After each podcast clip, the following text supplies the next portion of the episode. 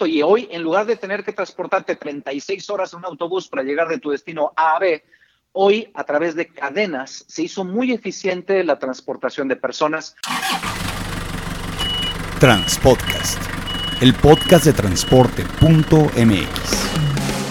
Escucha cada semana la información más relevante del mundo del transporte y la logística en voz de sus protagonistas. Ya comienza Transpodcast.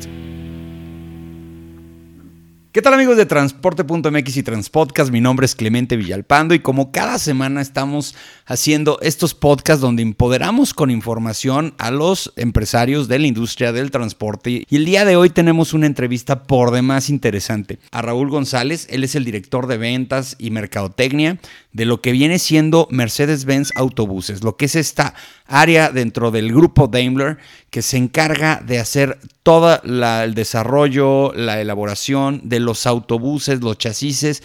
Y la verdad es que va a ser una plática muy interesante porque traemos temas muy, muy específicos. Tuvimos una expo virtual la semana pasada que de hecho estábamos en el previo platicándolo aquí y vamos a platicar acerca de la industria, qué está pasando con el tema del coronavirus con la industria del pasaje. Raúl, ¿cómo estás? Buenas tardes, días, dependiendo de qué horas nos estén escuchando. ¿Cómo estás, Clemente? Muy buenos días, muy buen día. Qué gusto saludarte y saludar a todo tu auditorio. Gracias por este espacio y gracias por esa pasión que le pones al transporte de mercancías y al transporte de personas que tanto necesita nuestro país. Pues vamos, igualmente, mi estimado Raúl. Bueno, vamos a empezar. Este, me gusta mucho tener un contexto de la persona con la que estamos platicando. ¿Tú cómo entraste a este negocio? ¿Cómo, cómo te involucraste en esto de lo que son los equipos de transporte de pasajero? Eh, gracias, Clemente. Fíjate, fue hace 21 años. Eh, yo empecé en producción en la planta de Santiago Tianguistenco, eh, ahí donde se fabrican camiones y tractocamiones. hace muchos años en el departamento de logística, materiales, compras, proyectos y demás. Pero tuve la oportunidad de moverme al edificio corporativo en el 2002. 2002, sí, ya, cómo pasa el tiempo. En el 2002 y meterme, meterme de lleno al maravilloso mundo de los autobuses. Ya, ya prácticamente 17 años, casi 18 años eh, involucrado en el negocio de, autobuses. Desde entonces he tenido la oportunidad y la fortuna de pasar por diferentes departamentos, dígase mercadotecnia, planeación de producto, ventas red, ventas corporativas, la unión de todas, una gran experiencia que tuve en el 2009 en postventa, como director de postventa y a partir del 2012 tu servidor es el responsable de ventas, mercadotecnia, postventa y ahora un negocio nuevo, nuevo que tiene dos años, el negocio de Boss Store, el negocio de usados. Entonces, en realidad tengo la fortuna de traer, de tener el contacto con clientes, contacto con distribuidores, contacto con el campo y de traer todos los ingresos a esta división de Daimler Vehículos Comerciales, que es la división de autobuses, todos los ingresos están en la responsabilidad de mi equipo. Pues mira, yo voy a empezar con lo que siempre ando diciendo en todos lados y que es que yo no conozco un país que tenga el desarrollo y la capacidad de transporte de pasajeros como México. Eh, lo platicaba yo anteriormente y te lo comentaba, este, hicimos una comparativa de lo que es transportarte en autobús en México y en Estados Unidos, lo he hecho en otros países, y la verdad es que México es un país que te garantiza lo mejor y en eso tiene mucho que ver el tipo de autobuses. Entonces, vamos partiendo de eso, ¿no? De, de, de, tú cómo ves México como el mercado que es hoy por hoy en el tema del, del transporte de pasajeros por, por carretera. Pues mira, eh, si me das oportunidad, Clemente, te platico efectivamente la importancia sector en México, pero en dos puntos. Primero, a nivel negocio global de Daimler Buses, a nivel mundial, y luego específicamente eh, eh, el, comparativo que, bien mencionas. México representa la tercera región más importante de venta de autobuses de todo Daimler. Y te voy a decir por qué región y México solo como país. El primer lugar, indiscutiblemente, es Brasil y todos los, todos los países que Brasil atiende. Eh, donde se vende un poco más del 50% del volumen de ventas de todo Daimler Buses. La segunda, el segundo, la segunda región son los más de 26 países también donde hay presencia de Mercedes-Benz en Europa. Y la tercera región es México, pero México solamente produce para el mercado mexicano, solamente vende en el mercado mexicano, no exporta. Entonces, ser el tercer lugar a nivel mundial y representar el 11% de las ventas de todos los autobuses que se venden en el mundo es una gran, gran, gran eh, fortuna que tenemos en México, porque producimos en México, porque utilizamos mano de obra mexicana, porque cada vez más son proveedores mexicanos los que conforman un autobús. Y por eso siempre decimos, desde hace 26 años que nos localizamos aquí en México, de que somos el autobús de México movemos a mexicanos y somos en Monterrey, en García, Nuevo León, la casa del autobús. En García, Nuevo León, en la fábrica. En García, en la fábrica, exactamente. Entonces así, así se denomina ya, y no puesto por nosotros, sino puesto por los clientes, la casa del autobús. Ya eh, casi llegamos a 100 mil unidades producidas ahí. Hemos comercializado un poco más de 100 mil unidades por aquellas unidades que importábamos en el pasado.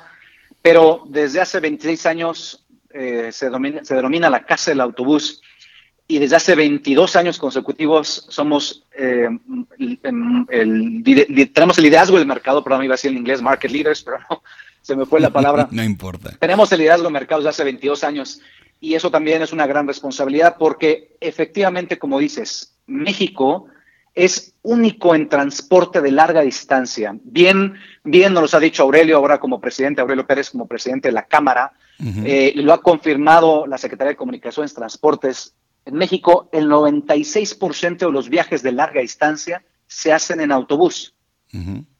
El resto a través de otros medios, dígase masivos, dígase avión, tren, que casi no tenemos, o no, tenemos de hecho. No, no hay. Entonces, eh, el 96% y todo lo que esto genera en cuestiones de, de, de PIB, de empleos, y si lo comparáramos contra otros negocios en América, por ejemplo, no hay otro país que México, tan profesional, tan eh, consolidado en el transporte de larga distancia y sobre todo tan dedicado a llevar la economía de México a los mexicanos, a las familias, a conectar esas historias de una forma sumamente rentable, segura, confortable y económica. Bueno, es que ese, es el, éxito de este negocio, ¿no?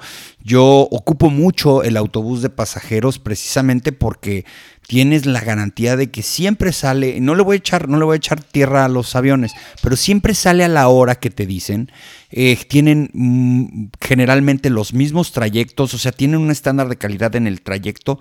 Y lo que pasa con las aerolíneas es que eh, son muy inestables, luego de repente por tratar de usar tanto los equipos tienen problemas de retrasos, este, te tienes que desplazar a un aeropuerto que ya te genera un costo, este, la infraestructura del, pasaje en México, hablando de lo que son rutas largas, porque también hay un gran negocio en el tema de suburbanos, por ejemplo, pero en el caso específico de estas rutas largas, pues la verdad es que son empresas muy consolidadas, empresas muy profesionales, con equipos de primerísimo nivel, y de eso quiero también platicar contigo, porque nosotros que estamos en la carga, pues los autos, los camiones tienden a tener, pues así que una vida útil, pues mucho más prolongada por la terquedad de nosotros mismos como transportistas. En el caso de los autobuses de pasajeros, creo que hay un tipo de regulación o unas reglas en donde ya no pueden seguir utilizando eh, vehículos si quieren seguir teniendo esa clasificación. ¿Cómo funciona esto?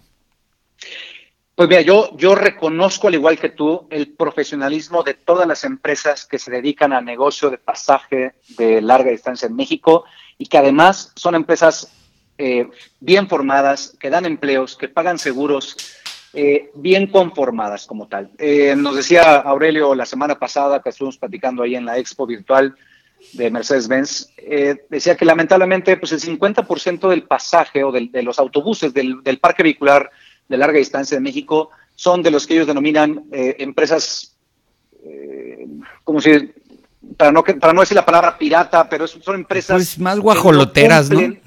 esa es la. Pues mira, es como no, no, sé si la, la, expresión. Tienen placas, tienen placas de vehículos que están fuera de, de, de, la, antigüedad que permite la Secretaría de Comunicación y Transportes. Ajá. No en todos los casos tienen seguros. Eh, a veces, si el autobús tiene 40 asientos, llevan 55 personas.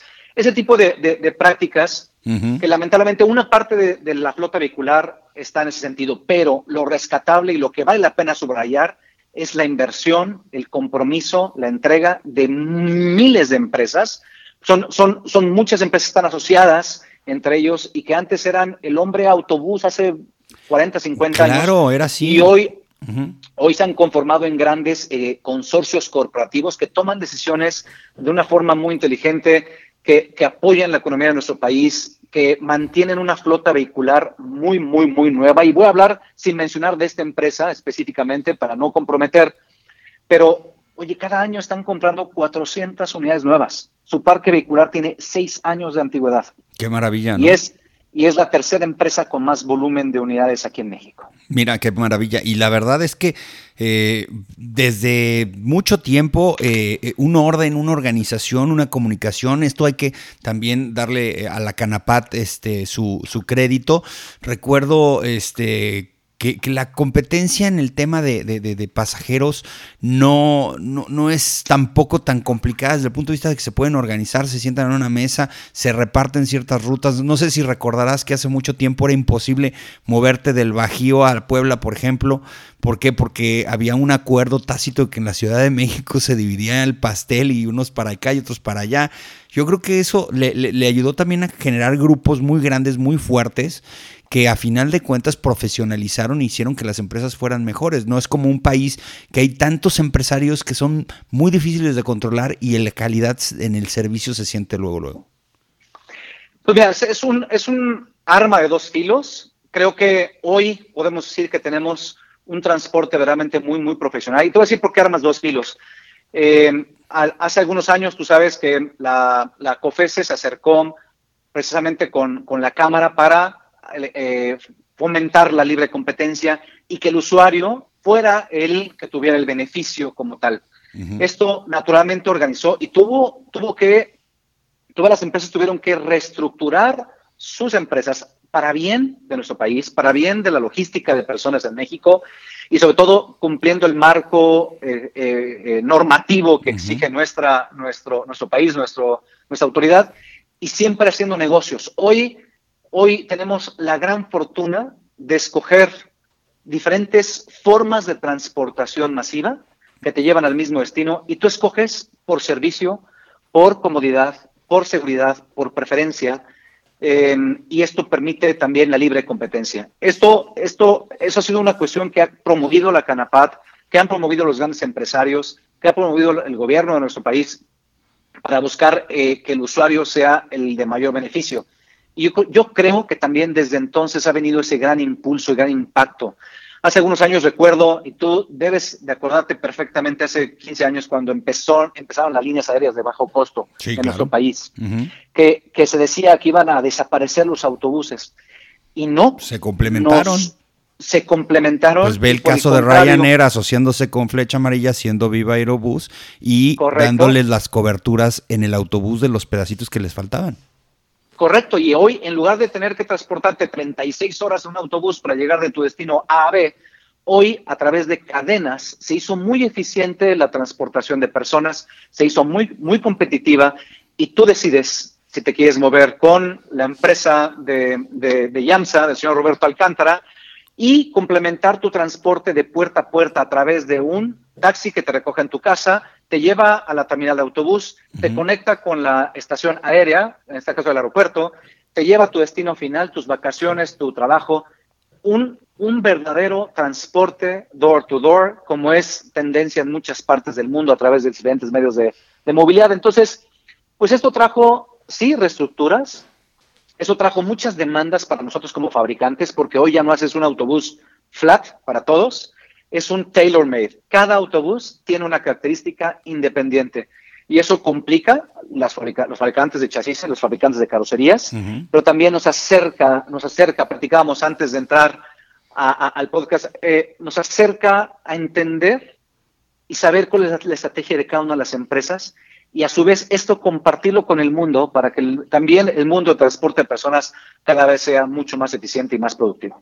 Mm, interesantísimo. Oye, dudas en específico porque muchos de los que estamos en esto pues, conocemos un poco más del tema de los camiones y tractocamiones. En el caso de, de, los segmentos, nosotros tenemos lo que le llaman el rango medio, tú conoces muy bien, que son pues, los Tortons, los Rabones, este, todas esas configuraciones, lo que es clase 8, ya los quinta rueda, etcétera, etcétera. En los autobuses, ¿cómo se divide esto? ¿Cómo, cómo los clasifican? Fíjate que qué interesante pregunta haces porque nos ha costado mucho, mucho, mucho llegar a donde estamos al día de hoy. Antes decíamos transporte urbano, suburbano y foráneo y se acabó. Pero como digo yo en términos de marketing, hasta, hasta hay tribus dentro de cada subsegmento. Eh, es un término, no, no quiero ser ni mucho menos este, es un término muy común en marketing, hay tribus dentro, de, dentro de los segmentos. Entonces, hoy hablamos del transporte segmento eh, urbano, transporte personal, alimentador, BRT, suburbano, eh, foráneo ligero, turismo, larga distancia. Para efectos prácticos, en la Asociación Nacional de Productores, en la AMPAC, que dirige Miguel, lo que hacemos es segmentarlo por clases. La clase 5 y 6 es una clase, la clase de los vehículos pequeños, de 9 toneladas hasta 9 toneladas de peso bruto vehicular, 9, 10 toneladas. Después la clase 7, que ya entra en un rango entre 11 toneladas y, 14 toneladas de peso bruto vehicular. Para entenderlo un poquito, yo ubico muy bien la Sprinter. ¿La Sprinter estaría sobre ese rango, la de pasajeros, la, la, de, la, primera que me comentabas? No, Sprinter califica en la AMIA en autos ah, porque es una clase 3, es una clase 3 aproximadamente. Ya, ya, ya. Eh, todo lo que denominamos autobús es arriba de 8 toneladas de peso bruto vehicular. Sí. Es lo que denominamos en Daimler como un autobús. Lo demás podrían ser como minibuses, como se conoce en Europa. Aquí en México como vanes, como vanes. Sí. Entonces te decía, la siguiente clase, la clase 8, que ya de 15 hasta 28 toneladas de peso vehicular, pero con un servicio urbano, no necesariamente que aplique para urbano, suburbano, no en larga distancia, y finalmente lo que denominamos aquí en México como foráneos, que son todos los vehículos, y ahí está un rango muy extraño porque a veces hay registros desde 280 caballos de fuerza hasta 500, en realidad nosotros clasificamos desde 350 hasta 500 caballos de fuerza ese segmento. La, la, gran fortuna que tenemos, y eso, ahí sí permíteme por favor decirlo, que eso es parte de lo que nos ha consolidado en esos 26 años en México, es que tenemos un producto o varios productos en cada segmento para competir y para participar y para darle al inversionista la solución que necesita. No nos quedamos con uno o con dos productos, sino tenemos en cada segmento participamos. Sí, que básicamente, digo, ahora sí que voy a entrar al tema de la expo virtual que tuvieron la semana pasada, que los que nos están escuchando no se imaginan lo que vivimos, pues todos los que fuimos ahí, había gente de la prensa, los, los clientes, etcétera, etcétera, crearon un mundo virtual, un mundo virtual por medio de una aplicación que descargabas en tu computadora y entrabas, hacías tu avatar, tú te vestías como querías, te ponías tus accesorios, todo, y entrabas a esa expo que tenía físicamente pues un auditorio, unos cuartos, eh, una sala de exhibición, una sala, un piso de exposición y estaban los stands ahí y podías entrar, interactuar y hacer las cosas. La verdad es que este, estaba de esas, de esas, como de esas películas de ciencia ficción que sientes como que de repente hasta te mareabas de que decías, caray, es que estoy viviendo esto, ¿no? Porque te clavabas, estabas caminando, estabas hablando con gente que estaba en cualquier parte del mundo y podías interactuar. La verdad es que felicidades ahí. Raúl, con esa expo virtual y creo que va a ser la punta de lanza de muchas otras cosas que se van a lograr a futuro. Muchas gracias. Antes que nada, mi reconocimiento y mi agradecimiento de verdad por atreverte a vivir esta experiencia virtual. Así como tú, 600 personas, un poco más de 600 personas, tuvimos la fortuna de vivir esta primera expo virtual del segmento de vehículos comerciales de México fue una decisión interesante, arriesgada, eh, pero bien pensada en que si no nos podemos reunir hoy físicamente con nuestros clientes por cuestiones de seguridad, higiene, pandemia, etcétera, para cuidar sus negocios, para cuidar sus empleos y los nuestros, eh, y que todas las exposiciones de este año fueron canceladas, decidimos tomar el atrevimiento de hacer una expo virtual, como bien lo acabas de definir, Creo que ya no tendríamos que hablar más de ella porque lo, describiste tal y como fue, una aplicación, un mundo con muchos espacios para interactuar, con salas de juntas privadas, con salas de juntas públicas, auditorios, exposiciones. Tuvimos más de 28 stands de proveedores, de refacciones, tuvimos más de, tuvimos 18 conferencias, eh, seis nuevos productos, tuvimos dos entregas simbólicas en, en esta expo, el cliente había tomado la decisión un par de días antes, le dijimos, acompáñanos a vivir esta experiencia y si bien sabemos que físicamente es mejor, hoy tenemos que cuidarnos para que mañana estemos mucho más fuertes y seguir aportando a México este puntos tan importantes del PIB que es el transporte de personas en, nuestro país. Pero lo importante de todo, Raúl, es que ante la adversidad, ante la situación, ante eh, haber tenido que cancelar Expoforo, este muchos otros eh, eh, así que eventos que no se van que no se pudieron realizar, pues muchos dijeron, pues ya se acabó y ustedes no, ustedes agarraron y dijeron, ¿cómo sí? Ese es el verdadero, el verdadero este, valor de todo esto, que siempre buscas la manera de lograr las cosas y de atreverte, porque pudo haber salido mal, pero la verdad salió muy bien. Y te doy a dar una premisa. Este, nosotros grabamos eh, para nuestro canal de YouTube la experiencia y vamos, estamos ya editando un video y te lo voy a mandar cuando lo tenga listo de todo lo que fue y la verdad es que creo que con ese video muchas personas que siguen nuestro canal en YouTube se van a dar cuenta de lo que hicieron ustedes la semana pasada. Muchas gracias, gracias por, tomar ese video, gracias por compartirlo y, esperemos que esto de verdad sea en pro de, empujar el negocio de autobuses que ha tenido tanta, tanta afectación. Y, y, con el comentario que decías de, de quedarnos sin hacer nada, este año nosotros, el 18 de marzo, cumplimos 125 años de la invención del autobús. Cuando se puso en marcha el primer autobús del mundo, fue el 18 de marzo de 1895. Y 125 años después dijimos, ¿cómo, ¿cómo no lo vamos a celebrar? No lo pudimos celebrar en marzo como debería por esta cuestión. Eh, tampoco en abril, mayo, junio. Bueno, pues vamos a hacerlo ahora en agosto, los principios de agosto, y, compartirlo con nuestros amigos, clientes, proveedores, eh, distribuidores, prensa y con todo el mundo que se apasiona por este negocio, compartirlos desde la comodidad de su casa, desde la oficina, desde donde estuvieran, y, acercarnos a ellos de una forma diferente. Y fue, creo, yo puedo decir que fue un éxito porque eh, hemos tenido muy buenos comentarios, como el que tú acabas de hacer, y, creo que esto también va a cambiar el rumbo de, muchas cosas en nuestro país. Perfecto. Bueno, dos cositas más. Este, ustedes usan la misma red de distribuidores que usa el segmento de carga, ¿no? Es decir, eh, si yo voy a Zapata, por ejemplo, ellos tienen la oferta también de carga y pasaje, ¿verdad? ¿Así funciona? Es correcto, en la mayoría de los casos así es. Tenemos un par de casos excepción, donde ya sea que sea solamente distribuidor de vehículos de carga o en otros casos solamente distribuidor de vehículos de pasaje. Pero en el 98% de los casos sí es. Bueno, y la pregunta va en el sentido de cuál es el feedback de la industria hoy por hoy, porque obviamente, bueno, además de que han de tener ustedes cuentas corporativas que directamente todos los días están platicando de lo que está sucediendo hoy por hoy, la, la pregunta en concreto es, ¿cuáles son eh, las perspectivas eh, post-COVID o durante trans-COVID le llamo yo, porque yo creo que esto no se va a acabar tan fácil. Queremos vivir el 21 ya con un post-COVID y va a ser difícil. Vamos a tener que vivir, yo creo que un par de añitos con el trans-COVID. Y, cuál es, cuál es el, Yo sé que tú tienes contacto con todo, con, el, con los transportistas, con los empresarios. ¿Cuál es el, el feeling o los planes? Este la movilidad humana fue más afectada que la movilidad de productos. Los productos se consumen en casa, no hay problema. Digo, aún así, seis de cada diez camiones desafortunadamente todavía son los únicos que están trabajando. Todavía tenemos un 40% de capacidad que no estamos usando en temas de carga. ¿Qué pasó con el pasaje? ¿Cómo vamos ahí? Pues efectivamente, como bien dices, el pasaje ha, sufrido muchísimo. El negocio de transportación de personas ha sufrido muchísimo en México.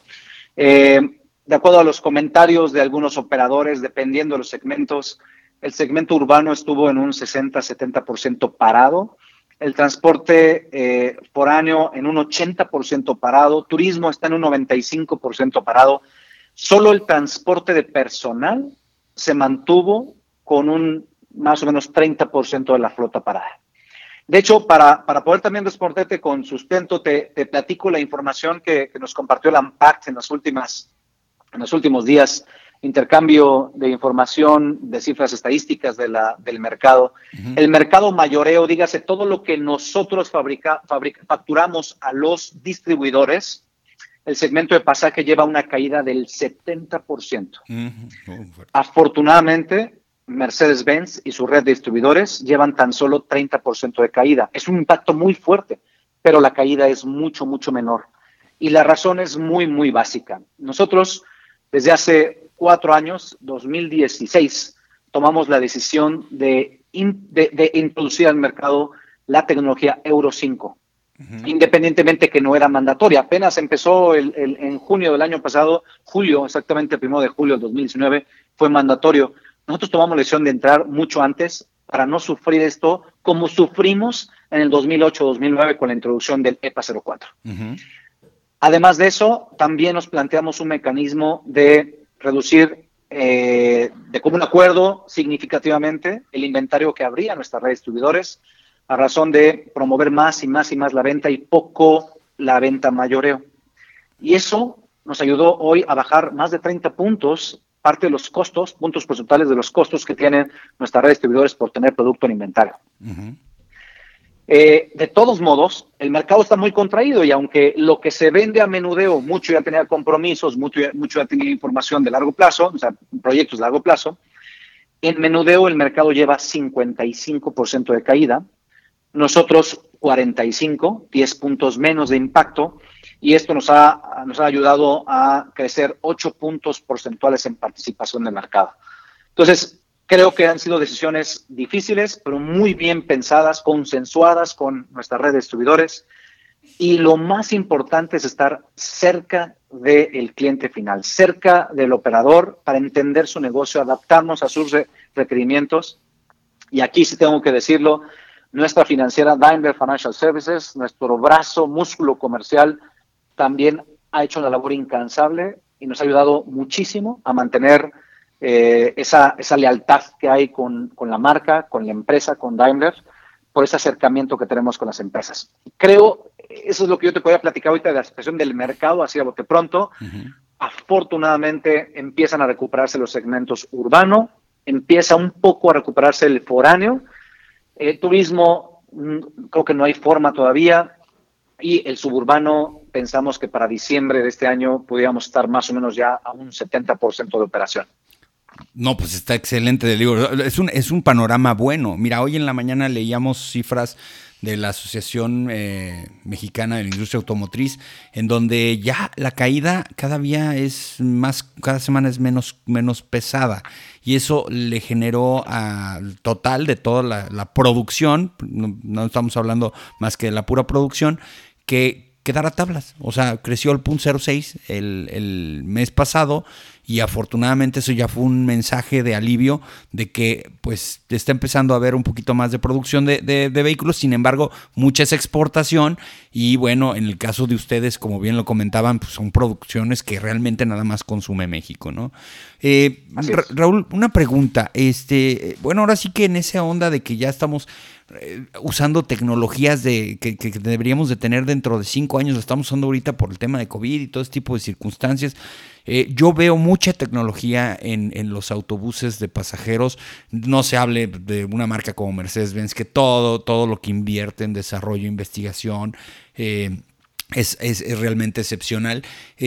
¿Tú cómo ves? Ah, así que un pronóstico futurista, ¿qué viene? ¿Cuáles son las tendencias? ¿Vamos a tener autobuses eléctricos en México pronto? ¿Van a ser autónomos? ¿Ya no vamos a usar operadores? ¿O qué, qué es lo que ven ustedes como el panorama de tecnología futuro?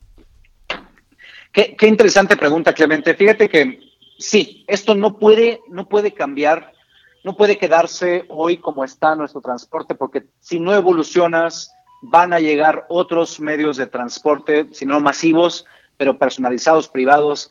Y, hoy lo que necesitamos es recuperar los espacios públicos, darle espacio al autobús, menos uso de transporte individual eh, por el bien también de nuestro medio ambiente, entre muchas cosas.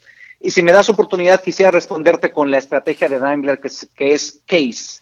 CASE es el acrónimo en inglés de Connected, la C de Connected, de conectados, de A de autónomos, la S de Share and Services, servicios compartidos, y finalmente la E de electrificación. ¿Cómo vemos en México y en el mundo la movimiento de personas absolutamente conectados? Tienes toda la oportunidad de tomar la decisión desde tu teléfono, comprar un ticket, reservar el asiento, eh, no importa que sea transporte urbano, suburbano, foráneo, ver en cuántos minutos llega tu autobús, llevarte a tu destino e informar a tus seres queridos a qué hora vas a llegar a destino, así como la conectividad que tiene que haber con estaciones de transferencia, paradas, etcétera. Eh, o conceptos de door to door, como comentábamos hace un momento, con, una, con un sistema de transporte holístico que desde tu casa te lleve a tu destino sin que tengas que pasar forzosamente a una terminal y después a la terminal a siguiente destino como una de las, de las estrategias. La segunda, indiscutiblemente, es autónomo. Y si vemos todavía largo plazo para ver vehículos totalmente autónomos en nuestro país, pero hoy ya hay cierto nivel de autonomía. ¿Y a qué me, a qué me refiero?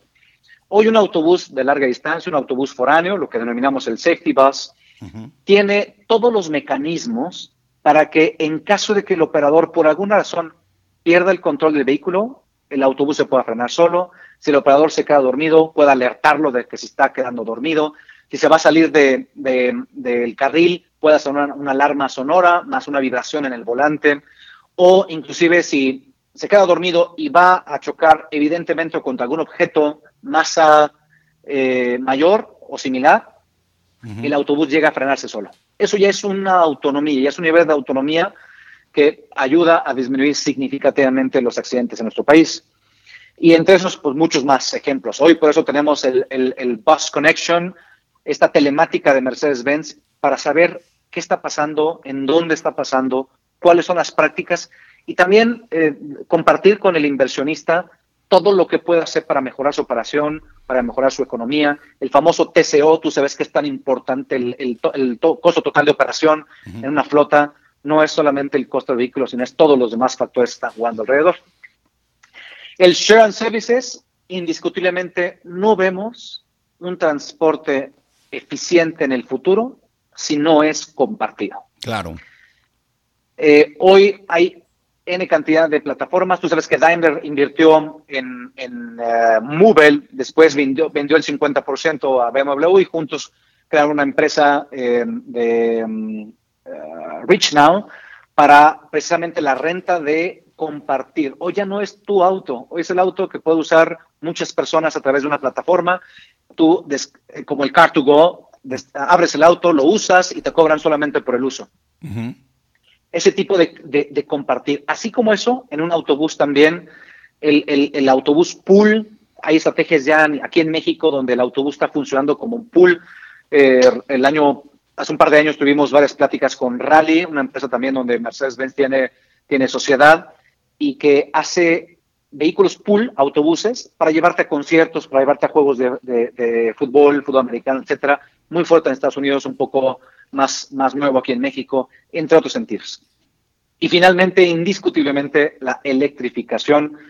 Afortunadamente en México ya hay, ya hay interés, ya hay necesidad y muy pronto vamos a ver vehículos eléctricos, pero no es ver el autobús eléctrico, es desarrollar todo el proyecto integral de movilidad, llave en mano, con el autobús, con la conectividad, con la telemática que haga eficiente hasta el último minuto eh, la batería de los autobuses, la carga perfectamente bien balanceada y toda esta demanda que va a requerir el uso de la electrificación en nuestro país. Entonces, esa es, esa es la, hacia dónde vamos todos los días trabajamos para que eso sea una realidad y, afortunadamente ya también hay empresas en México, empresas inversionistas que quieren saber más y que están curiosos por apostarle a la electrificación eh, integral. Mm, por último, por último, este, me gustaría que nos platicaras acerca de eso que al principio nos decías de una nueva división de Daimler. Bueno, en el caso de carga, pues es obvio que hay un mercado de seminuevos muy grande. La plataforma que usa este Daimler es Electrox y bueno, este funciona bien porque, porque es, una, es una herramienta ahí que, funciona muy bien para, para, para revender los, los camiones. Pero en el caso de los autobuses, me comentabas que hay una que se llama Bus Shop Boss Store. Boss, Store. Boss Store. Y platícanos, ¿qué es? ¿Es una plataforma? Si yo quiero comprar un, un segunda mano, entro ahí. ¿Cómo funciona esto? Con muchísimo gusto y gracias, gracias por la pregunta porque efectivamente es un negocio de reciente creación. Algo que veíamos es en el negocio de camiones hay mucha, mucha demanda de vehículos de preuso. En el negocio de autobuses no existía, entonces también nos, nos, atrevimos a invertir en este negocio. En, Europa es muy exitoso, pero principalmente en el segmento de larga distancia, no tanto en el segmento urbano, por el modelo de transporte que tienen aquellos países. Pero aquí en México dijimos, bueno, si, si tenemos una herramienta para conectar a la empresa que necesita renovar con la empresa que no tiene a lo mejor el recurso suficiente para poder invertir en una flota nueva, pero sin una unidad usada, pero con la garantía y con el soporte de Mercedes-Benz. Y eso fue lo que hicimos. Eh, hicimos un año y medio de, de, negocios, vimos que esto era realmente importante, lanzamos ya la marca y en esos días vamos a fortalecer eh, el posicionamiento de Boss Store con, con todo lo que hay. Es, es, es una página es la venta de vehículos usados, es la compra-venta de vehículos eh, usados de la marca, por el momento es solamente de la marca. Y esto es para darle también a, todas las empresas o pequeñas empresas, en lugar de que importen vehículos, nos decía Miguel Salde la semana pasada, que por cada 10 unidades nuevas que comercializamos los fabricantes aquí en México, hay tres que son importadas de, otro país, principalmente Estados Unidos. Claro, claro y que se usa para transporte personal. Bueno, en lugar de hacer eso, nosotros vamos a darle esa solución al inversionista mexicano. No importa si es hombre de autobús, si es pequeña o mediana empresa, vamos a tener una, eh, un grupo de autobuses de acuerdo a sus requerimientos. Es, es, un negocio nuevo, nadie lo tiene en México estructurado de una manera oficial como lo tiene Mercedes-Benz y eso también nos enorgullece porque estamos haciendo bien las cosas y estamos apoyando a los inversionistas a que su negocio cada vez sea mejor. Qué bueno, y eso ayuda mucho también a, que los que no están en el negocio le entren, ya sea para comprar o para saber qué hacer con un, con un autobús ya, ya con algún tiempo de uso.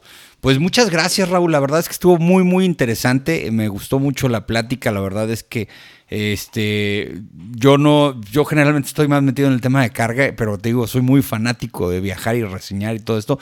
Y me encanta aprender mucho, mucho del tema de los autobuses de pasajeros. Y bueno, pues ya saben, amigos, este, cada semana estamos subiendo un podcast con temas muy interesantes relativos al tema de transporte de carga y pasajeros. Raúl, muchas gracias. Muchísimas gracias a ti, un saludo a todo tu auditorio y me da mucho gusto que cada día seas más experto en el negocio del pasaje porque necesitamos cada vez más de ese tipo de expertise.